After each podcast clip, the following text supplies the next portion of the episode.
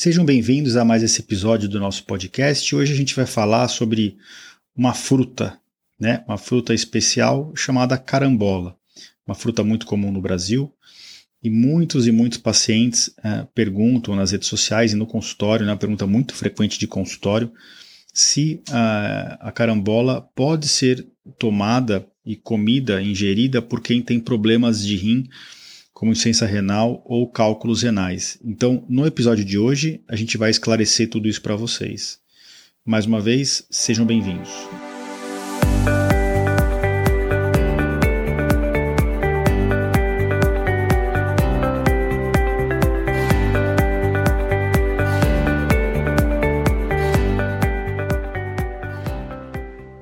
Bem-vindos ao podcast Conversa Aberta com o Urologista. Meu nome é Giovanni Marchini, sou médico urologista formado pela Faculdade de Medicina da USP e serei o anfitrião desse show.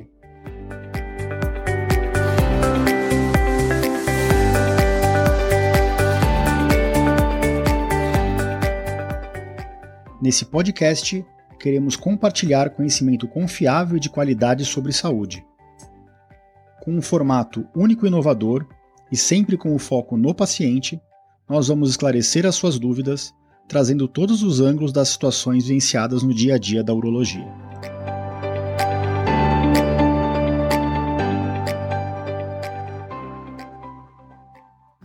Sejam todos bem-vindos ao episódio 61 do nosso podcast. Então, como eu disse na introdução, hoje a gente vai falar sobre a carambola, essa fruta deliciosa nesse formato em estrela que ela tem, né, quando a gente corta ela, e muita gente usa isso para uh, fazer adorno de mesas, de, de, almoço, de jantar, e, em feriados também isso é muito usado. Mas uh, existe essa pergunta bem frequente no consultório, né? Uh, será que é um mito? A carambola pode ser ingerida por qualquer pessoa ou realmente quem tem problema nos rins tem que tomar cuidado? Então, no episódio de hoje a gente vai esclarecer isso. Uh, não se esqueçam de curtir o nosso podcast na, nas principais plataformas da Apple. Se vocês puderem deixar uma cinco estrelas na no plataforma da Apple, um comentário, isso é de grande valia para nós. Se você é, ouve o nosso podcast por outra, é, outra plataforma, como o Spotify ou o Deezer ou qualquer outra, é, também é possível de se fazer algum tipo de recomendação. E lembrando sempre que o podcast está todo imerso no meu site, né? Então, se vocês quiserem uh, deixar algum comentário, vocês podem deixar tanto nas redes sociais quanto dentro do meu site. Esse episódio aqui vai estar no www.ourologista.com.br barra podcast barra episódio 61. Tá ok? Então, é, sem mais demoras, vamos ao tema de hoje. Essa fruta carambola. Então, a carambola é, é uma fruta é, que, que é muito usada em diversas culturas, né? Como eu falei para para fazer uh, uh, compor a, a, mesa, as refeições, né? Não só para fazer a, a parte de sobremesa, mas muita gente usa essa fruta junto com a própria comida, né? E a gente tem que sempre lembrar a importância de, da alimentação saudável, saudável para as pessoas que têm problema de rim e para as pessoas que querem evitar os problemas renais. Então, uh, agora vamos falar especificamente da carambola. A carambola ela pertence à família das Oxalidaceae. É uma fruta encontrada em vários países tropicais e ela é originada da Ásia, tá? E por, quando a gente corta ela transversalmente, ela, ela gera aquele formato de estrela, né? Ela pode ser um pouco amarelada, um pouco esverdeada, dependendo da, de como, do quão madura ela tá.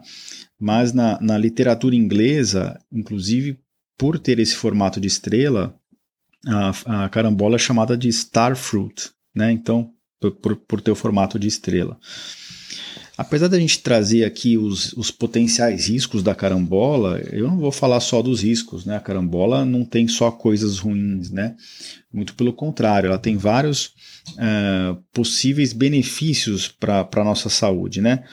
É, um dos benefícios, vou citar os três principais aqui que são, sempre são relatados na literatura, é que a carambola pode ajudar no controle do peso.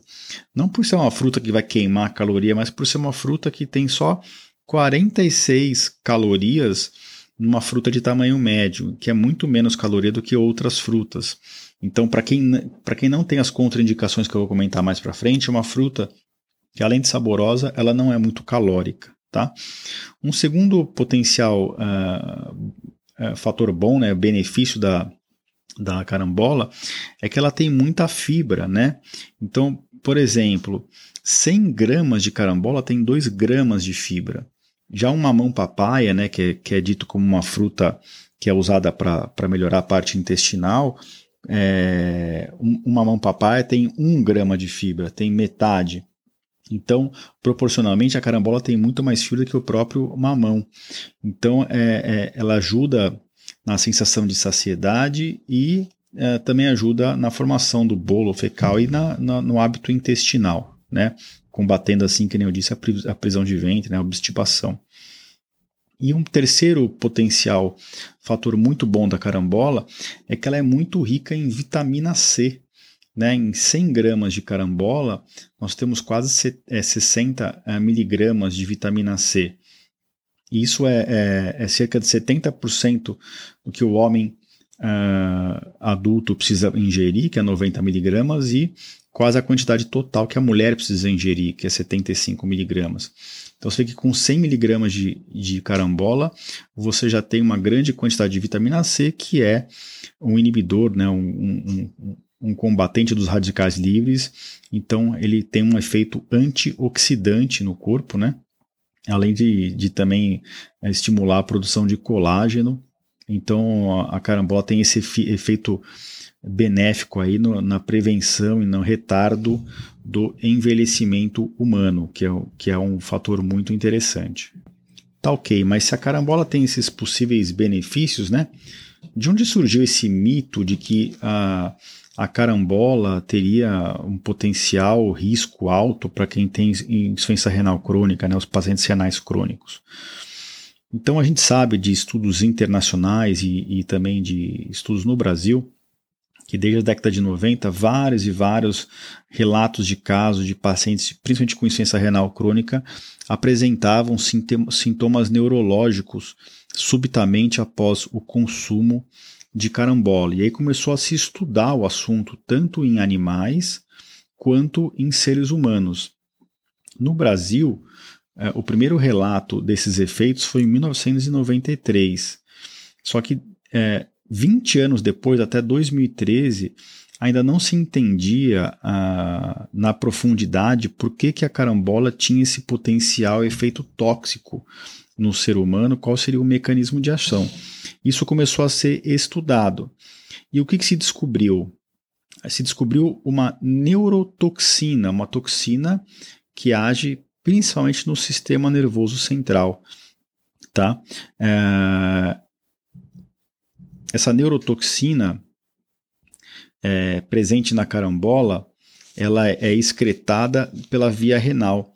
Já em pacientes com doença renal crônica, ela não é adequadamente eliminada do nosso corpo.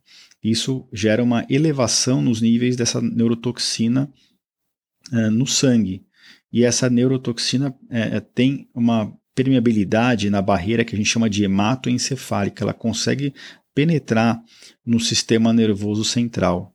O nome dessa neurotoxina é caramboxina. Ela foi assim nomeada pelo próprio nome da fruta, né, a carambola. E uh, a caramboxina ela tem um efeito uh, no sistema nervoso central muito importante. Em teoria, eu vou entrar um pouquinho mais em detalhe aqui, ela eh, inibe alguns, alguns sistemas nervosos do nosso sistema nervoso central que a gente chama de GABAérgico. Né? O sistema GABAérgico do, do cérebro ele é o principal sistema inibitório do cérebro. E o, a, a neurotoxina, a caramboxina, ela inibiria é, esses receptores é, é, do sistema GABAérgico e causariam então alteração específica no sistema nervoso central. O que, que o paciente uh, refere, né, depois que começa a, a ter essa, a essa, esse efeito? Como eu disse, como ele, ele inibe esse sistema, o sistema inibitório, a, a caramboxina tem um poder excitatório e convulsivante e até neurodegenerativo do sistema nervoso central. Então, uh, por vários mecanismos bem específicos que eu não vou explicar aqui, tá? Uh, começam a surgir vários sintomas dessa intoxicação. Quais são os sintomas? Uh, o, o, principal é náusea, vômito, confusão, rebaixamento do, do nível de consciência, agitação e depois rebaixamento do nível de consciência e o paciente ele começa a entrar uh, nessa espiral dos sintomas e, e o tratamento disso basicamente está restrito à diálise, não tem como limpar o sangue do, do, da pessoa se ele não fizer a diálise. Se o paciente já está fazendo diálise, né, já for um renal crônico dialítico, ele tem que uh, apressar essa diálise. Se ele não está fazendo diálise, a gente precisa começar a fazer diálise para limpar uh, o sistema dele e evitar que ele tenha um rebaixamento do nível de consciência e, e convulsões, né? Uh, que, que é o quadro clássico dessa, dessa, dessa intoxicação pela caramboxina. Então, vocês vejam o, o quão grave pode ser essa, o quadro desencadeado por essa fruta tão saborosa, né? Apesar de ser muito bem descrito para pacientes renais crônicos, a, a, ingesta de grandes quantidades de caramboxina já foi associada na literatura, tanto em estudos em animais quanto em estudos em ser, seres humanos, com uh, sinais de intoxicação, mesmo em pacientes não renais crônicos, ou em pacientes que tinham uma função renal limítrofe, ou mesmo em indivíduos saudáveis. Né? E, e isso é muito importante. Uma das teorias é se o rim está filtrando bem a caramboxina, eliminando na urina. Por que, que um indivíduo com, é, com função renal preservada teria risco? E a, a principal teoria né, é que o, a, a, a, carambola é uma fruta muito rica em oxalato e ácido oxálico, né? Isso poderia gerar uma rápida precipitação de cristais nos túbulos renais, impedindo assim o funcionamento adequado do rim. Essa teoria nos traz a seguinte dúvida, né? Será que carambola então é uma fruta que que também deve ser evitada por qualquer pessoa que, que tem cálculos renais. Depois de fazer essa revisão de literatura, eu digo para vocês que, assim, não tem como bater o martelo, mas hoje é, uma, é algo que, se meu paciente pergunta, eu oriento ele a não comer. Principalmente se aquele paciente que já acompanha comigo, em que eu já fiz a avaliação metabólica, e ele tem oxalato em níveis intermediários ou altos na urina o que não, não é algo tão frequente no Brasil, tá? Mas, na dúvida, talvez seja melhor não arriscar. Então, é, o que, que a gente pode orientar os nossos pacientes? Se for consumir carambola, paciente renal crônico com alteração da função renal, de jeito nenhum. Paciente com rim único, também tentar evitar, né? Mesmo doadores de rim, acho que não tem por que a gente correr esse risco. E pacientes que são saudáveis, ou naqueles formadores de, de cálculo, se for consumir, consumir baixa quantidade e se hidratar muito uh, durante o consumo da carambola, para tentar evitar essa precipitação de cristais de oxalato da fruta na, no nosso rim. Tá? Essa teoria não é 100% comprovada, até porque a gente tem outros alimentos que uh, tem bastante oxalato, até mais, né? verduras verdes escuras, derivados do trigo, né? É, nozes, amendoins, né? alguns cereais, é, que são uh, tem muito uma concentração muito mais alta de oxalato e não geram esse efeito. Mas essas frutas e esses alimentos é, que, que, eu, que, eu, citei, eles não têm a caramboxina, né? Então, talvez seja a junção desses dois fatores da neurotoxina, junto com a cristalização é, do oxalato no rim, que, que traga o real risco nos pacientes é, que, que não são renal crônico. Então, é, de forma bem sucinta, eu vou deixar no, no meu site, na página do pod, desse episódio, eu vou deixar em um pouco mais de detalhe os, uh, os estudos, né, os links para todos os estudos, mas uh, de forma bem sucinta eu queria trazer isso para vocês porque realmente é uma pergunta frequente e ao estudar o assunto, eu acredito que até eu tenha mudado um pouquinho a minha opinião. Né? Eu acho que talvez não vale a pena arriscar o consumo, principalmente o consumo exagerado de carambola em quem é, tem cálculo renal, ou mesmo quem tem outras doenças que afetam, que podem afetar a função renal, como hipertensão, diabetes, né, dislipidemia, que é muito comum hoje. E nos pacientes em único com insuficiência renal, é limítrofe ou já instalada, evitar a qualquer custo a carambola. Lembrando que nem sempre a gente vai lá e compra a carambola, às vezes já vem na comida, né? Então a gente tem que tomar cuidado porque muitos alimentos, inclusive salgados, são feitos com essa fruta que é tão bonita, né? Quando cortada na, na transversal, que fica com esse formato em estrela. Eu particularmente adoro carambola e uh, uh, vou dizer para vocês aqui que já aconteceu de eu, de eu comer altas concentrações, altas quantidades de, de carambola em um único momento e eu não senti nada, mas não é algo que eu pretendo repetir. Tá bom? Então hoje esse episódio foi um pouquinho mais curto, mas para falar desse tema bem interessante. Eu vou deixar, que nem eu disse, os, os detalhes dentro do meu site no www.urologista.com.br barra podcast barra episódio 61. Lá vocês vão ter todos os links para todas as informações que eu deixei aqui em detalhes e uh, eu espero que esse episódio tenha sido de alguma valia para vocês.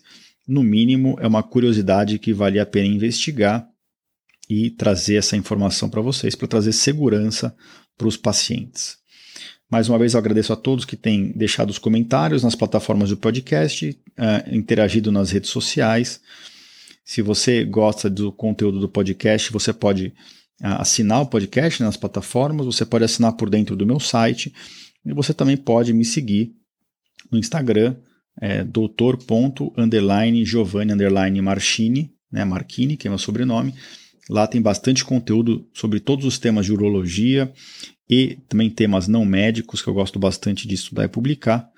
É sempre um, um prazer estar aqui com vocês. E se vocês uh, querem apoiar o nosso podcast, muita gente pergunta como faz para apoiar. É só nos seguir, recomendar para outras pessoas e uh, interagir nas redes sociais, que é para isso que a gente está aqui transformar a vida das pessoas em uma vida mais informada, mais ciente da sua própria saúde e essa é a nossa grande motivação. Mais uma vez, obrigado a todo mundo e nos encontramos por aqui na próxima semana. Grande abraço a todos.